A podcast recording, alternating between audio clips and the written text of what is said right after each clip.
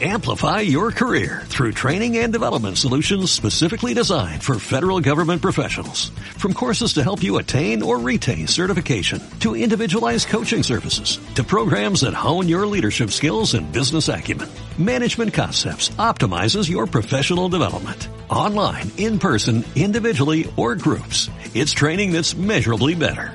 Learn more at managementconcepts.com. That's managementconcepts.com.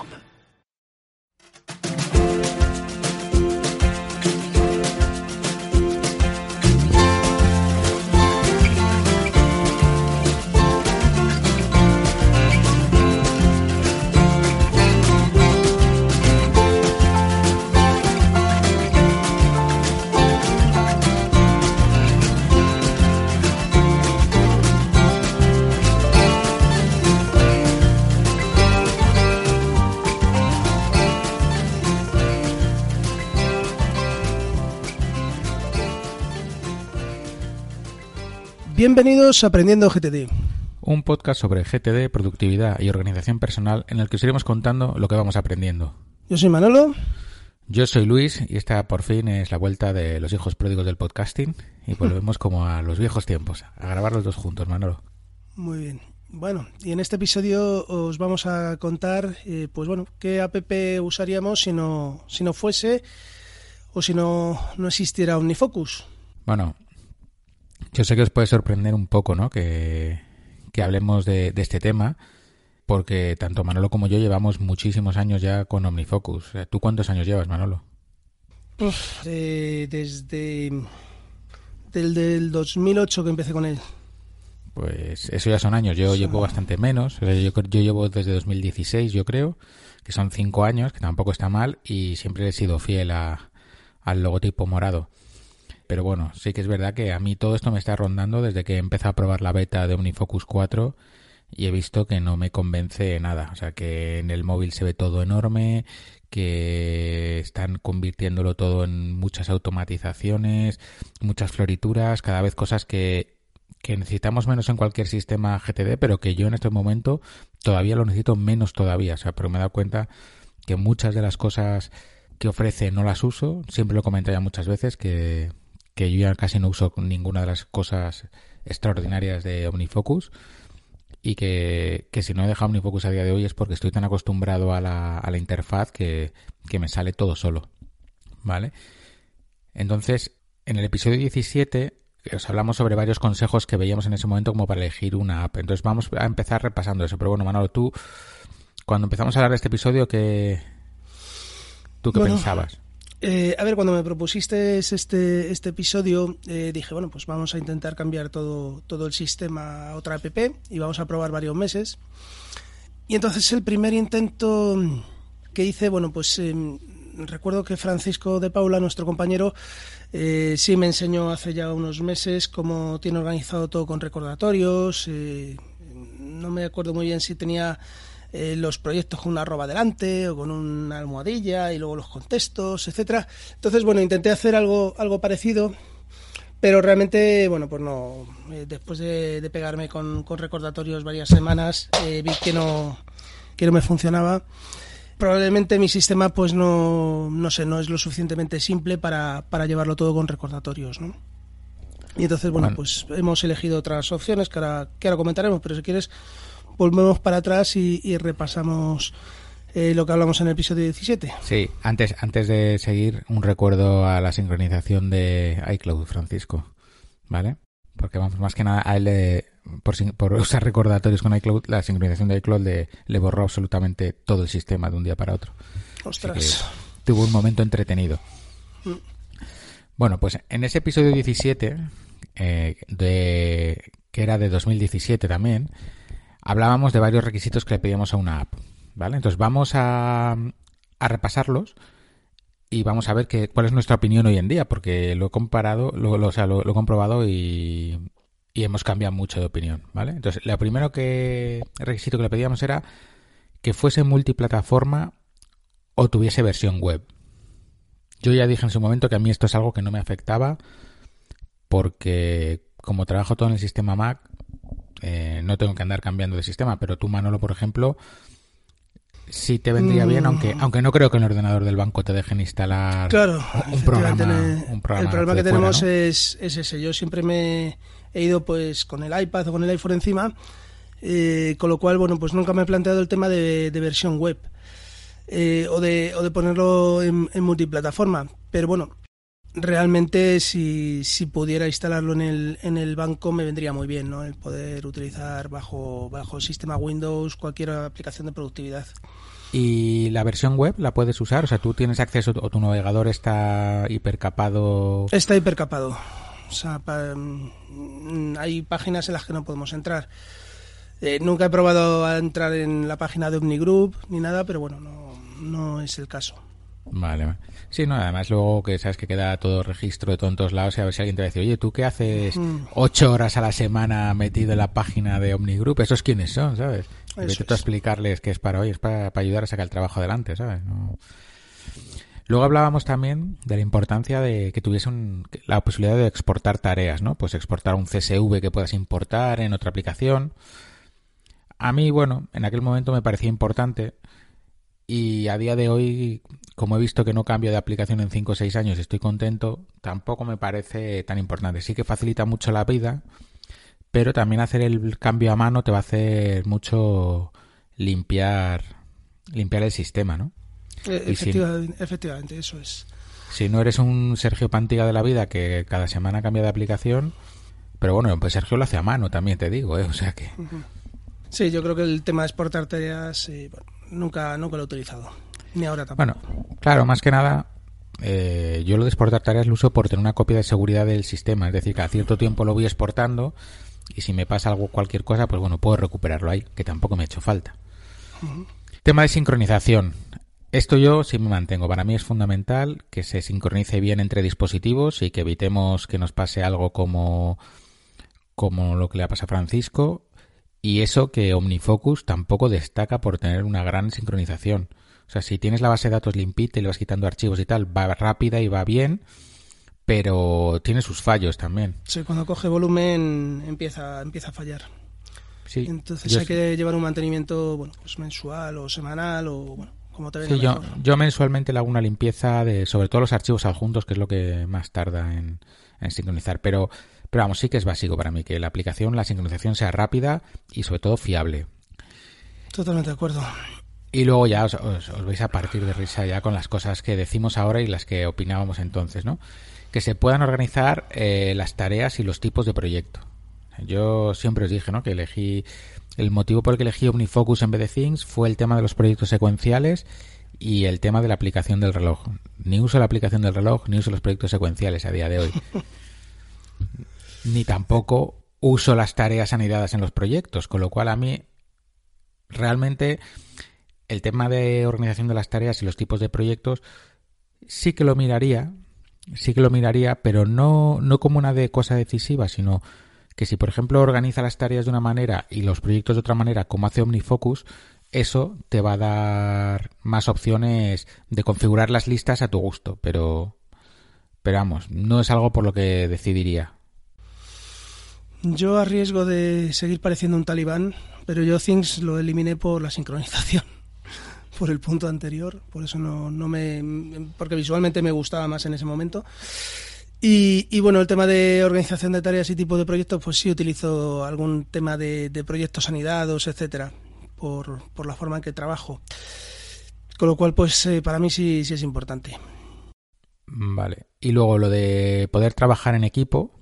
Yo creo que en el momento en que en el que hicimos ese episodio, tú y yo estábamos probando OmniFocus, ¿no? O sea, estamos Sí. probando tu, eh, Todoist, perdona. Y compartíamos los proyectos del, del podcast. Claro, era un momento en el que dentro de cada proyecto teníamos las tareas y le veíamos sentido. Bueno, a mí me parece bien. Yo no trabajo en un equipo que nadie use ninguna aplicación, con lo cual no tengo, no tengo por qué hacerlo. Pero si trabajas en, en un entorno en el que se usa la aplicación y esa aplicación te permite tener aparte tu sistema personal, pues hombre, te puede ayudar a elegir, ¿no? Pero, pero es un poco más forzado, yo creo. Sí, es que GTD está pensado para, para tu trabajo individual. Entonces, eh, el trabajar en equipo Pues no, no lo veo. En ese sentido, sí, en algún caso concreto, como el que comentas, cuando empezamos con Todoist, eh, bueno, pues sí era interesante. El, mm, veía yo cómo me ponían las tareas que íbamos teniendo y tal, y bueno, podía tener un poquito más de control de algún proyecto concreto, pero bueno, no. En principio, el, el control lo tienes que tener tú con tu propia aplicación y con tus propios proyectos, ¿no? Claro. Bueno, eh, el siguiente era contextos y etiquetas. En ese momento recuerdo que OmniFocus solo, solo permitía poner una etiqueta por tarea y lo llamaba contexto.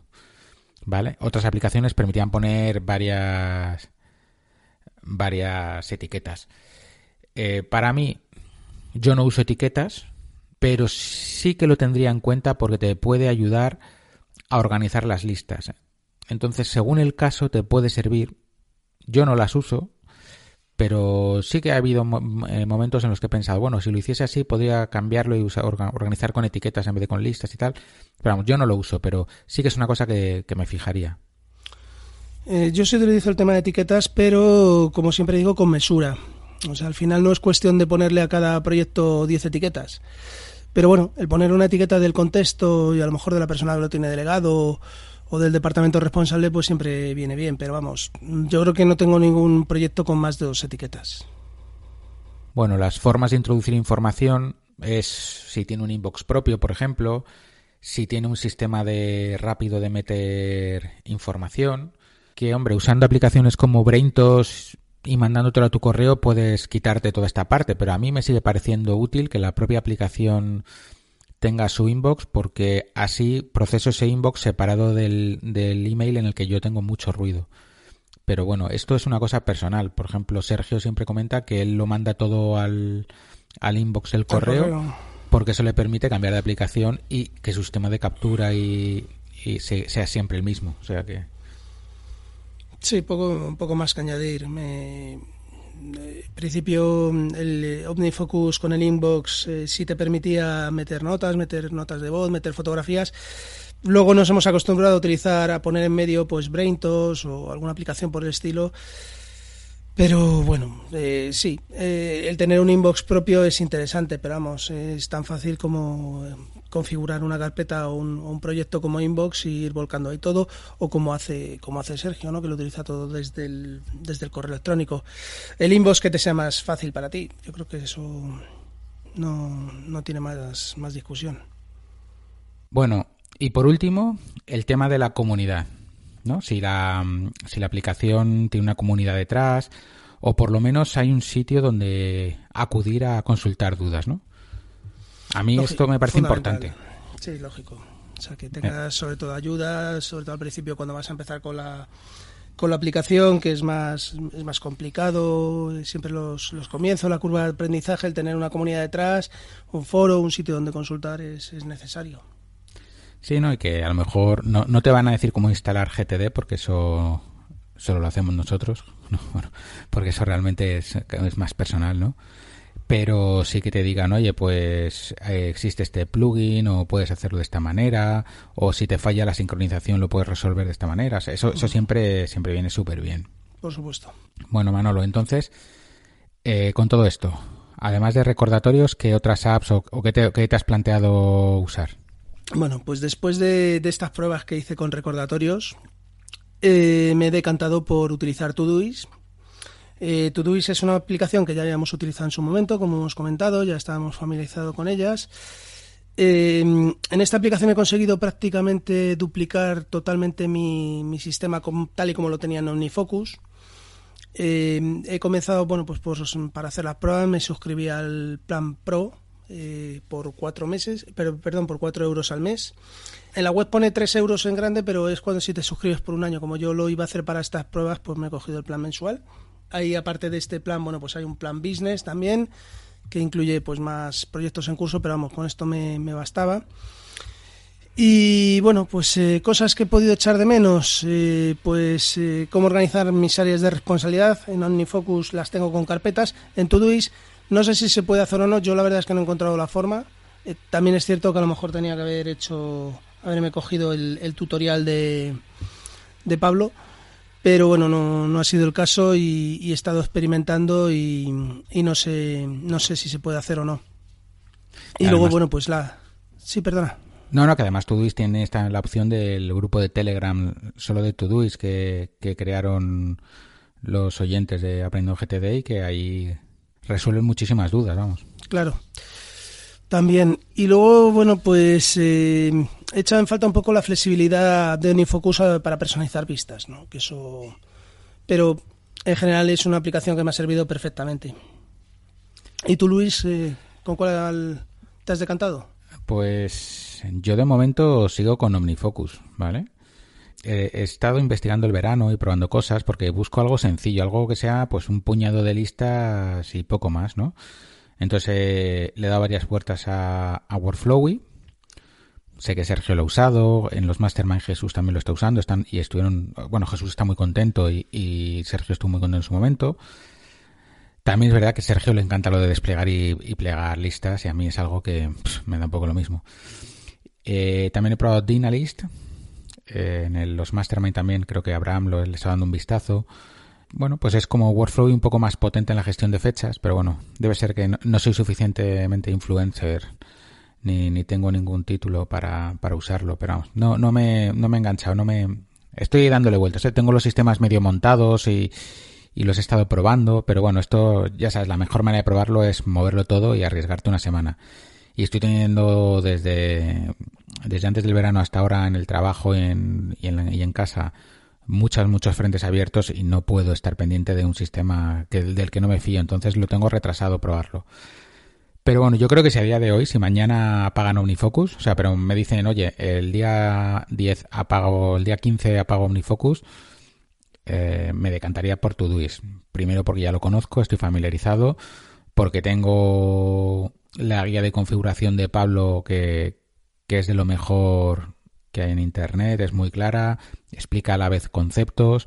Luego han salido otras, otras versiones, pero, pero la de Pablo realmente vale mucho la pena y encima si, si tienes en cuenta que luego un tiempo después eh, Sergio hizo como su punto de vista era como una actualización eh, en el que es complementaria a la de Pablo, porque hay cosas que son parecidas. Sergio, Pablo le dedica muchos posts y Sergio lo hace en uno pero porque ya da por hecho que parte de las cosas de, de Pablo la, no hace falta volverlas a explicar. Entonces Sergio da su toque. Yo creo que combinando los dos encontraría un sistema distinto al que yo uso ahora, pero muy parecido en concepto. Así que esa es más o menos. Muy bien. Y bueno, la pregunta del millón, Luis. Eh, ¿Volverás con OmniFocus? Bueno, has dicho que de momento la sigues utilizando o te pasarás a una nueva aplicación. Yo de momento sigo con OmniFocus eh, o voy a seguir. Ahora van por la versión 3.11.7 y de momento me voy a mantener ahí hasta que veamos qué pasa con la 4. Yo, yo sigo en OmniFocus, o sea, sigo y además no, no, no pagué el pago único, con lo cual voy a estar ahí agarrado hasta, hasta que me echen. Y luego lo que estoy haciendo de vez en cuando es, como, como ya no uso OmniFocus en el iPad, pues me instalo me instalo en el iPad de vez en cuando la beta, porque sí que estoy formando parte de la beta. Así que cuando se vaya acercando el lanzamiento definitivo de la versión 4, me volveré a instalar la beta, volveré a darle un vistazo y veré, porque sí que me ha dicho algún oyente que le dé otra oportunidad porque de los inicios de la beta ahora ha cambiado varias cosas. Entonces, bueno, le daré una, una opción a la beta 4 y, y bueno, sobre todo espero que me pillen un tiempo o en un momento con algo de tiempo porque si no huele a tragedia el cambio. Pero bueno, también es verdad. No, yo sí te digo la verdad, ni, ni la he probado, la versión 4. O sea, sí me apunté a la, al programa de betas, eh, pero bueno, cuando oía a Sergio y a ti hablar de la 4, dije, mira, no tengo, además, como confío muy bien, eh, mucho en vuestro buen criterio, ni la descargué. Dije, mira, ¿para qué voy a empezar a probar y a liarme si, si de momento tengo todo el sistema estable y lo tengo organizado como quiero? Así que ni, ni la he probado. Pero bueno, sí, como tú dices, habrá que habrá que descargarla antes de ver si, si hacemos un nuevo pago y, pasamos a, la versión 4. Veremos a ver. Sí, yo eso, yo la, la nada más salir la probé y de hecho pasé todo mi sistema ahí, la estuve usando un par de días, pero no me aclaraba, eran demasiadas opciones, demasiadas cosas. También es verdad que yo la opción de escritorio la tengo muy personalizada en cuanto a vistas y casi no aparece nada de las opciones, pero... Y la dejé y volví a basar mi sistema, por el camino perdí varias cosas, pero bueno, se, se, arregló todo. Y luego hace relativamente poco volví a instalarla, pero ya aparte como un sistema aparte. Y no, no, no, es que no me, no me, no me entra, así que nada. Yo lo que digo es eh, a los oyentes, ¿sabes? Que cuál nos recomiendan ellos, que dejen un comentario en, en el post y nos digan cuál usan ellos o cuál nos recomendarían o, si quieren que probemos alguna en particular. Oye, que a mí si hay alguien que me dice, me gustaría que probaseis, yo qué sé, esta aplicación y que luego dieseis vuestra opinión, pues lo mismo, ya que voy a hacer el cambio, me da, me da igual hacer un cambio entre medias a otra y, lo pruebo y me gusta y no me la había ni planteado. O sea que ahí lo dejamos abierto. Por supuesto. Bueno, pues hasta aquí eh, este episodio en qué aplicación usaríamos si en un futuro distópico pues no existiera OmniFocus. Y bueno, pues esto ha sido todo por este episodio de Aprendiendo GTD. Recuerda que si te ha gustado, pues bueno, te agradecemos que dejes una reseña en Apple Podcast, en Evox, eh, en donde se pueda dejar una reseña, pues, pues, para dar a conocer el podcast y que así lleguemos a más gente. Muy bien, pues puedes contactarnos en aprendiendogtd.gmail.com o en info.aprendiendogtd.com. Y como siempre, nuestros Twitter personales, el mío es arroba lsblasco. El mío es arroba manolo-molero y en el Twitter del podcast que es arroba aprendiendo GTD. Y por supuesto, pues estamos disponibles en nuestras comunidades de Telegram o de Slack, eh, que tenéis en el enlace del texto que acompaña este audio. Y nada pues más. nos, Hasta la próxima. Vemos muy pronto y un placer volver a grabar contigo, Manolo. Por supuesto, Luis, como eh, hemos, dejado, hemos, dejado, esto en buenas manos, pero yo he echado de menos estos ratos. Sí, la verdad es que ha, habido, casi me pongo un poquito moñas al principio. Bueno. Un abrazo muy fuerte, Luis. A ver si nos vemos pronto. Venga. Hasta luego. Venga, hasta